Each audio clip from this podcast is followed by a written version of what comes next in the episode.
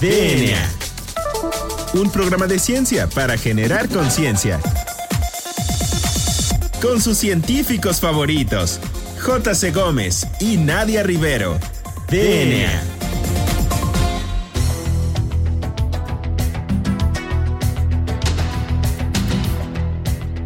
Bienvenidos a una emisión más de este su programa favorito sobre divulgación de la ciencia, DNA, un programa de ciencia para generar conciencia. Yo soy la doctora Nadia Rivero y me acompaña el doctor Juan Carlos Gómez Berjan. Juan Carlos, muy buenas tardes, ¿cómo estás?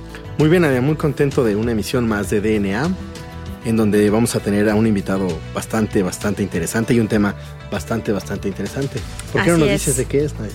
Bueno, pues el día de hoy nos acompaña el biólogo, maestro y doctor en ciencias, egresado de la Facultad de Ciencias, Sigfrido Sierra Galván, que, bueno, vale aquí aclarar, hacer un paréntesis, fue mi maestro en la Facultad de Ciencias impartiendo la clase de biología de hongos, fue una excelente materia. Pero bueno, regresando al currículum de Sigfrido, él es profesor de la carrera de biología, imparte biología de hongos, como ya les mencioné, biotecnología en cultivo de macromicetos, lleva 68 cursos en 23 años de carrera, es muchísimo, ha participado en 17 proyectos de investigación, tiene 12 publicaciones en revistas científicas, 8 capítulos de libro y 4 trabajos de difusión. Entonces también ha tenido como cierta trayectoria en esto de la divulgación de la ciencia. Ha presentado 107 trabajos en foros de investigación tanto nacionales como internacionales. Ha impartido 21 cursos y 36 conferencias fuera de la Facultad de Ciencias y tiene dirigidos 16 servicios sociales, 11 tesis de licenciatura y tiene además alumnos de posgrado. Entonces, ¿cómo estás, Sigfrido? Muy buenas tardes. Hola, ¿qué tal? Buenas tardes, Nadia, Juan Carlos, muchas gracias por la invitación y pues aquí listos para, para su entrevista. Muy bueno, bien. algo interesante eh, que hay que mencionar es que hoy vamos a trabajar el tema de ecología de hongos. Sí. Eh, ¿Por qué no nos platicas un poco, Sigfrido, de qué es así como una introducción de la ecología de hongos y, qué es? Ok, la ecología de los hongos, simple sencillamente, es la relación que existe de estos organismos, de estos maravillosos organismos, con todo lo demás, sea sea medio ambiente, con otros organismos, sean del mismo reino de los hongos o de los demás reinos. Estos organismos tienen asociaciones bien, bien interesantes y muy importantes para lo que es la vida sobre la Tierra. Bueno, hay que recordar eh, a nuestro auditorio que, eh, sobre todo los que nos han estado escuchando, que ya tuvimos una plática de hongos alucinógenos y una plática acerca de producción de hongos. Entonces, la importancia de los hongos es eh, bastante, bastante, digamos, en la sociedad, bastante Pues importante, sí, ¿no? tienen un papel como muy importante porque no solamente sirven como para alimentarnos, ¿no? Sino que también, como menciona Sigfrido, tienen un papel muy relevante en la relación que hay con el medio ambiente. Entonces, eh, pero vamos, vamos, vamos hasta atrás, ¿no? Vamos a empezar desde nada. ¿Qué es un hongo, Sigfrido? ¿Por qué no nos platicas? ¿Qué, qué es un hongo? Así. Ok, este, siempre a la gente cuando se le, se le hace la mención de un hongo, inmediatamente fuera del ámbito científico, este, nos dice, ay no, los hongos de los pies, los hongos de la cabeza, o los hongos que te matan, o los hongos de María Sabina, como que si eso siempre es la relación que tiene la gente con los hongos. Algo malo, algo que se está pudriendo, una enfermedad, siempre lo relacionan con hongos. Hasta en películas se ha visto que un hongo es malo, ¿no? Que las brujas, que las hadas, pero no, pues yéndonos más a trasfondo, un hongo es un organismo, un ser vivo, pertenece a un reino muy, muy particular con sus características muy, muy particulares y simple y sencillamente tienen una importancia, como les comenté al principio, tan fuerte en el, en, el, en el mundo y muchos de nosotros ni nos damos cuenta de, de qué es ese, esa función que tienen ecológicamente hablando este, como degradadores. Simple y sencillamente los hongos son una, cap- tienen una capacidad de degradación bastante, bastante tremenda y si no existieran ellos estaríamos llenos de materia orgánica sin poderla reciclar. Entonces, ¿te parece si profundizamos un poquito más en cuál es la importancia de los hongos en nuestro planeta? ¿Cuáles son? Podemos hablar un poquito más acerca de estas funciones que tienen ecológicamente. Claro, claro que sí. Este, siempre mm, desde la primaria nos, nos enseñan de las cadenas tróficas, que los, los productores primarios, secundarios, los consumidores, y siempre nos preguntan, ¿y los hongos dónde quedan? No son plantas, no son animales, ¿qué son? Son hongos.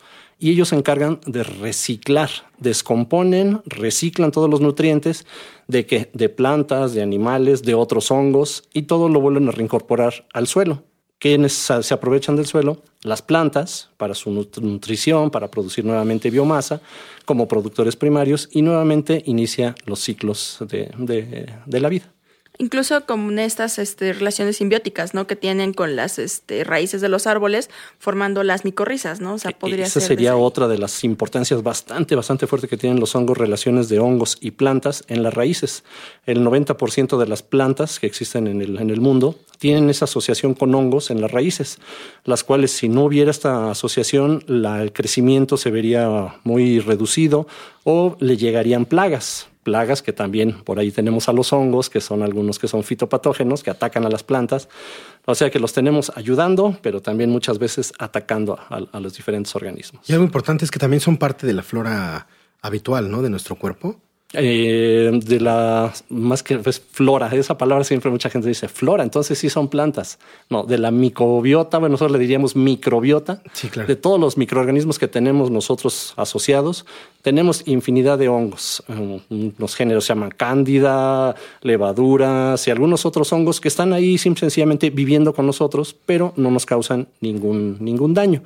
Hay algunos que sí son un tanto oportunistas y cuando nuestras defensas llegan a bajar, entonces cuando sí se convierten en patógenos. Ok. Y bueno, ¿qué tipo de asociaciones forman en este, en ese contexto, hablando sobre, eso, con, los organismos, los hongos en general? Bueno, hay este, simbiosis. Las simbiosis podemos encontrar de diferentes tipos. Las simbiosis que son mutualistas. Aquí siempre les comento a mis alumnos, ustedes son simbiontes, parásitos de sus papás. los hongos pueden hacer simbiosis parasitarias, atacar, simbiosis mutualistas, como el, el, caso que les comentaba de las micorrizas.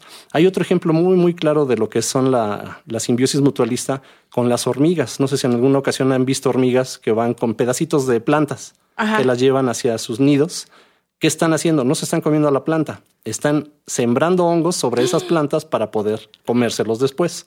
Es una asociación simbiótica que tienen. El hongo es protegido por la hormiga y la hormiga se alimenta del hongo. Y, y, por ejemplo, estos hongos que son como, que convierten a las hormigas como en zombies, ¿son esas a las que te refieres? Estos son otros. Hay algunos que se alimentan las, las hormigas de estos hongos, pero hay otros hongos que atacan. Este, en este caso sería una simbiosis parasitaria, en donde el hongo ataca a la hormiga o algún otro insecto y lo hace que se convierta, se menciona como un zombie. empieza a actuar de manera muy extraña la hormiga hasta que termina muriendo y el hongo empieza a producir sus estructuras productoras de esporas para poder dispersarse y volver a, crecer en algún Sobre el cadáver de la hormiga. Sobre el cadáver de la hormiga lo forma. Ok, no, pues está muy interesante. Y entonces, en este sentido, para los humanos, los hongos pueden ser buenos o pueden ser malos, porque para la hormiga mencionabas que pueden estar como protegiendo o como alimentando a las hormigas, pero los hongos también se alimentan de ellas, ¿no? Entonces, para los humanos, ¿hay algún este ejemplo? Eh, principalmente lo que es el metabolismo de los hongos, los humanos los estamos explotando a los hongos, se pudiera decir, con la producción de, sencillamente, todas las bebidas alcohólicas necesitan llevar un proceso de fermentación. ¿Quién lleva a cabo ese proceso de fermentación? Las levaduras, que son hongos. Pero también, no solamente en eso, en la industria del pan, para que esponje la masa se necesita lo que son las levaduras, que producen dióxido de carbono y hace que el pan quede esponjoso. Hay otros ejemplos de utilización de, esta, de, esta, de este metabolismo de los hongos, como es el caso de los antibióticos. Creo que a todos en alguna ocasión nos han puesto o inyectado algo de penicilina, que son antibióticos producidos a partir de, de, los hongos. Y fue un boom por ahí de los 40 del siglo pasado, en donde sí se, se utilizó mucho esto de las penicilinas y todavía toda la, la familia de, de, antibióticos a partir de, de diferentes especies de hongos se siguen utilizando actualmente como, como medicamento. Eh, me surge aquí la, pregunta, entonces, eh, también hay algunas enfermedades que están asociadas ¿no? con, con, los hongos. Entonces, ¿serían, o bueno, en tu opinión, serían más buenos que malos los hongos? Para el ser humano particularmente. Para el ser humano yo los considero mucho más buenos, un 80-90% buenos y solamente un 10% malos. ¿Malos en qué? Los hongos que atacan a los cultivos del, hombre, los hongos que atacan animales, e incluido al hombre también, que lo pueden atacar, eh, las personas que son alérgicas a las esporas, a diferentes tipos de, hongos que producen esporas, y el daño, el daño en materiales que nosotros los ocupamos como tener un piano, pero es de madera y los hongos, siempre sencillamente teniendo humedad y materia orgánica, los hongos van a crecer. No les importa que nosotros tengamos nuestro piano en casa, ellos van a atacar y van a, a, degradar ese, ese, ese material que está formando el piano. Órale, no, pues está muy interesante. De hecho, o sea, es algo que nos interesaba a nosotros en el, en el programa, porque ya habíamos tenido varias intervenciones de otras personas que también son especialistas en el tema, pero solamente nos hablaban de hongos eh, consumibles, hongos comestibles, cómo es la producción, y nos hablaban también de hongos alucinógenos. Pero sí nos hacía falta alguien que nos hablara un poquito acerca de la ecología de los hongos y cuál es su importancia para el humano. Entonces, ¿qué te parece si dejamos hasta aquí ahorita la entrevista, Sigfrido? Y regresamos este, un momento más para la segunda parte de la entrevista. Entonces, a todo nuestro auditorio, no se despegue de su radio y siga escuchando nuestro programa DNA, un programa de ciencia para generar conciencia. Regresamos.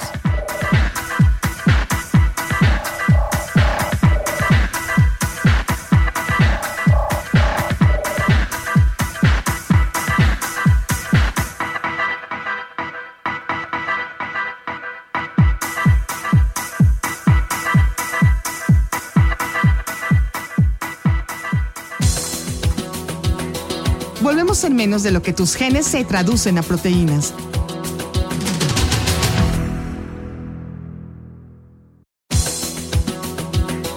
Ya recargamos ATP. Continuamos.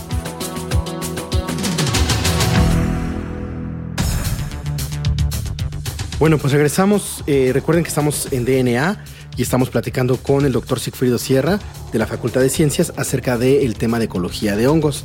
Ya nos platicó qué es un hongo, la importancia de eh, los hongos en eh, el planeta y la importancia de los hongos también en relación con el ser humano.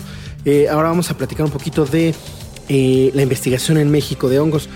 Sigfrido, ¿cómo dirías tú que está la investigación en México, sobre todo los grupos de investigación en México en general, sobre todo enfocados a hongos? ¿Cómo dirías tú que está el ambiente? Ok, mira, te podría poner un ejemplo. Hace algunos años fuimos a un congreso de botánica y vimos la cantidad de gente que se dedica a plantas. Dijimos tranquilamente, son más de mil personas las saben en ese congreso. Cuando hacemos nuestros congresos de micología, que es el estudio de los hongos, no pasa de 200, 300 personas. Pues vemos que la distancia que hay entre el conocimiento que se tiene de plantas en México y de hongos en México es de plantas conocemos el 100%, que todavía no se conocen todas, pero tomando lo que se conoce como un 100%, hongos estaríamos como abajo del 10%.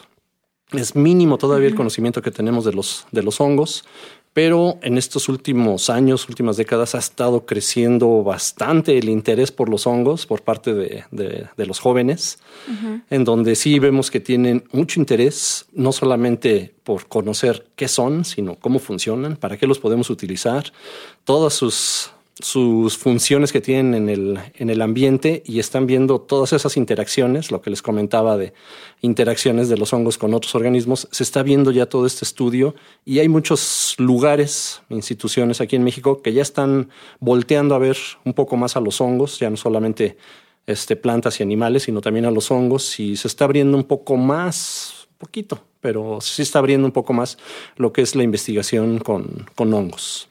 No, y bueno, es un organismo muy noble, o sea, para la investigación. En ellos se encontraron, se pudieron describir varios procesos que son fundamentales para las células este, de mamífero. Por ejemplo, la apoptosis se describió en las, en las levaduras. Eh, fenómenos de autofagia también fueron levaduras. Entonces, yo creo que sí se ha dejado un poquito como soslayado el estudio de los hongos o solamente se ha encasillado como a taxonomía o, o ecología y quizá este, ahorita lo que está empujando un poquito más la parte molecular, ¿no? Sí, sí, sí, sí. todos estos estudios ya de nueva generación a veces me, me sobrepasan ya a mí y digo, wow, qué bueno que hay alguien que los haga porque yo ya me quedé un poquito atrás, pero bueno, estamos haciendo ciencia básica y ya todo lo demás es ahora sí que nuevo, ¿no? Para, para la ciencia y los hongos está, se está haciendo muy bien recibidos con todas esas nuevas tecnologías. Y eh, bueno, nos puedes platicar ahora sí, ya entrando un poquito ya en materia, ¿qué tipo de investigaciones haces en tu laboratorio? Y igual y nos puedes platicar dónde está tu laboratorio por si alguien del auditorio quisiera este, ir a hacer algún tipo de este, tesis o alguna cosa contigo. Claro que sí. Este, bueno, aquí en, el laboratorio que estoy dirigiendo, este, tiene como nombre Laboratorio de Taxonomía de Hongos Tremeloides, un cierto grupo de hongos macroscópicos que tienen sus características muy particulares, muy bonitos, así que me han dado de comer durante muchos años. Este, Y principalmente ahorita estamos enfocados en el estudio de los hongos macroscópicos, todos esos cuerpos que vemos en los bosques creciendo en temporada de lluvias, aún en nuestros jardines o en parques urbanos. Vemos estos organismos que crecen de un día para el otro y desaparecen. Mucha gente se espanta porque dicen, ay, creció muy rápido, no es como una planta. Y pues sí, como dijimos, no son plantas. Este, y nos encargamos de hacer el inventario. Ahora sí que ponerle nombre a todas esas a todas esas especies que estamos encontrando y principalmente estamos trabajando en lo que es la parte sur de la cuenca de México. Cuenca de México es algo gigantesco que llega hasta el, en el norte a Pachuca, acá en el sur todo lo que es la sierra de La Jusco, de Milpalta, la parte del Ixtapopo, todas esas zonas boscosas que están aquí en, en parte de nuestra ciudad y lo que es la cuenca de México, estamos haciendo el inventario. Vamos, recolectamos las estructuras, que también aquí es un punto muy importante. Un hongo no es un champiñón. El champiñón que nosotros nos comemos es una partecita del hongo. Todo lo demás está por debajo de la tierra, por debajo del sustrato. Y el hongo solamente produce esa estructura. ¿Para qué? Para obtener esporas. Ahí es donde se producen sus esporas y las libera. Al igual que una manzana en un árbol de manzanas, que es lo que nosotros nos comemos la manzana, no nos comemos al árbol. Igual, del hongo solamente nos comemos su estructura productora de esporas. Y esas estructuras son las que nos ponemos a estudiarlas, le revisamos en el microscopio esporas y algunas otras estructuras ahí que son de importancia para poder ponerles nombre, pues tener un inventario, saber qué es lo que tenemos. Eh, y nos platicabas la otra vez eh, del el proceso de ir a colectarlos, ¿no? Que es como muy particular y es donde casi es este el expertise de tu, de tu grupo. ¿Cómo es? ¿Por qué no nos platicas un poquito cómo es el ir a colectarlas y, todo eso? Sí, este, siempre todos dicen, yo te acompaño a colectar, que es algo muy bonito. Es llegar al bosque, empezar a caminar y yo les digo, después ya de 30 años de estar en esto, este, ya los veo por todos lados. Los alumnos que apenas empiezan siempre me dicen, ¿cómo fue que viste ese hongo ahí? Ya, el ojo entrenado sí te, te, ayuda mucho. Pero es ir, tomarle mil fotos actualmente con los, con los dispositivos que tenemos, cámaras y celulares. Puede uno tomar muchísimas este, fotografías. Antes era muy difícil con rollo fotográfico, no sabíamos si había quedado bien, pero actualmente es tomarle muchas fotos. ¿Por qué? Porque estos hongos, estas estructuras, se descomponen muy rápido y nosotros necesitamos que esas características que están en fresco las conservemos o tengamos nota de ellos. ¿Para qué? Para que podamos llegar a una correcta determinación.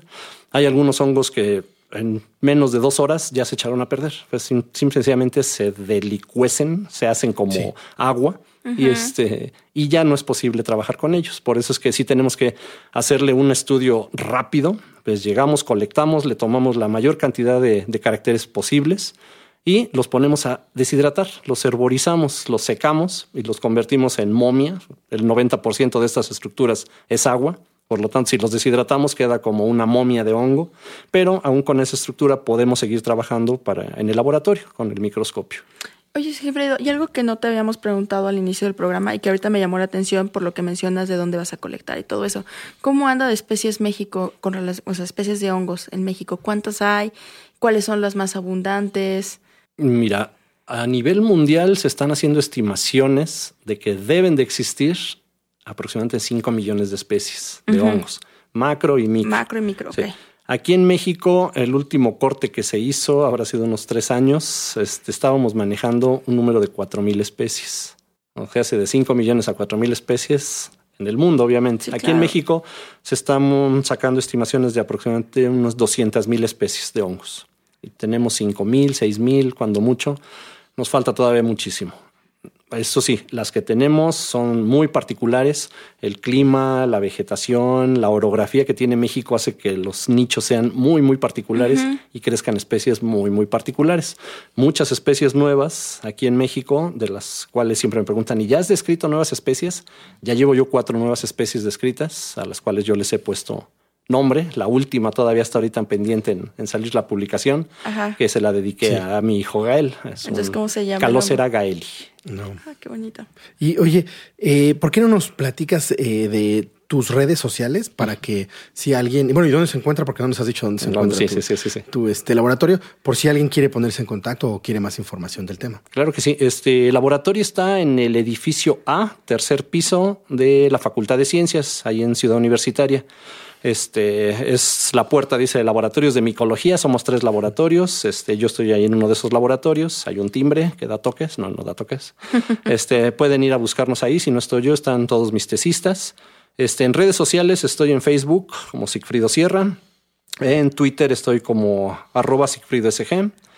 Este, y correo electrónico es sigfridosg arroba ciencias.unam.mx y sigfridosg arroba yahoo.com. Muy bien, Sigfrido. Bueno, pues ahora pasamos a la sección que caracteriza este programa y es la sección de recomendaciones.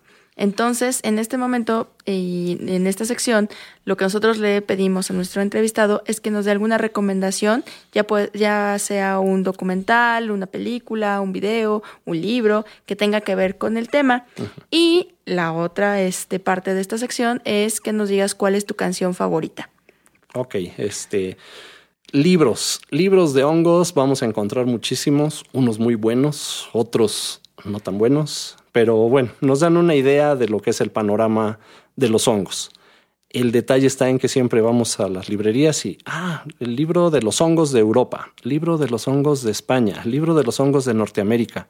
Dice, si los libros de hongos de México, ahí sí nos falta todavía bastante por trabajar. Este, necesitamos conjuntarnos, hacer una sinergia ahí entre muchas instituciones para poder hacer algo en conjunto y sacar algo que sea muy, muy fuerte de hongos de México. Esperemos que no sea muy tardado esto para tener algo con que ir empezando.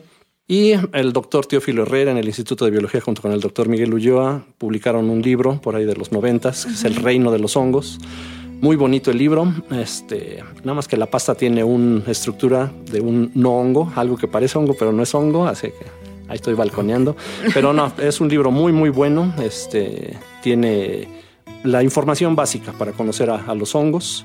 Este, y ha ido, han ido saliendo nuevas publicaciones ya más enfocadas a lo que es este, producción de hongos comestibles, como les habló el doctor Abraham, o de algunos otros este, tipos de investigación que se están llevando a cabo aquí en México, lo que es la micorrización, esta asociación de hongos con plantas, o de hongos patógenos en la Facultad de Medicina. Hay un sinfín de, de, de libros, información que está ya disponible, muchas cosas ya en línea ahora que podemos descargar y, revisar muy fácilmente.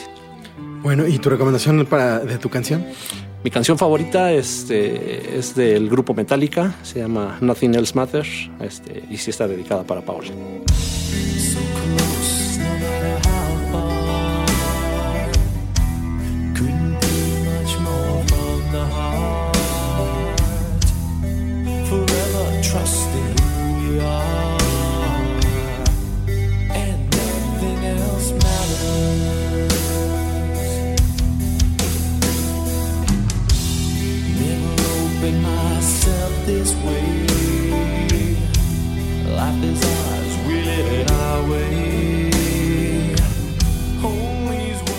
Pues ahí lo tienen.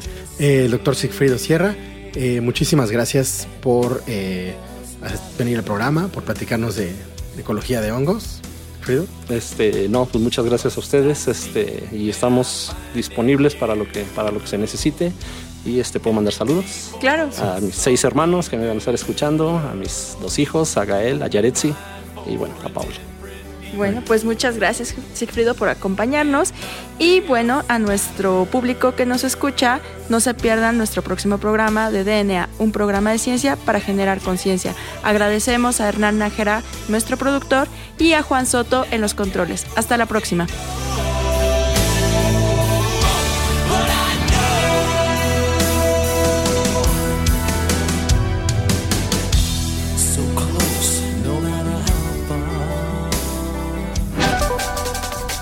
DNA. La materia no se crea ni se destruye, solo se transforma. Nos vemos en el próximo programa de DNA, un programa de ciencia para generar conciencia.